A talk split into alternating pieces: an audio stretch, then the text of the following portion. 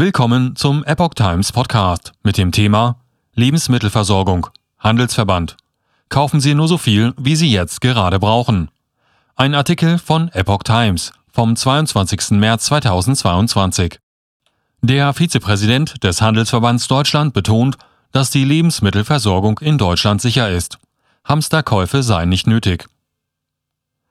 Der Handelsverband Deutschland, HDE, hat angesichts von Sorgen bei Verbrauchern wegen der Auswirkungen des Ukraine-Kriegs betont, dass die Versorgung in Deutschland sicher ist.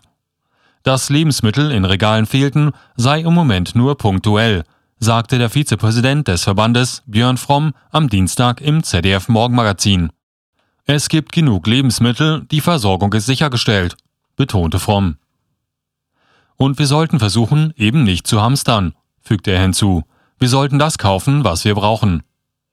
Zwar werde Sonnenblumenöl, für das die Ukraine und auch Russland wichtige Rohstofflieferanten sind, in den nächsten Wochen und Monaten knapp sein. Es gebe aber so viele gute Speiseölalternativen, sagte Fromm.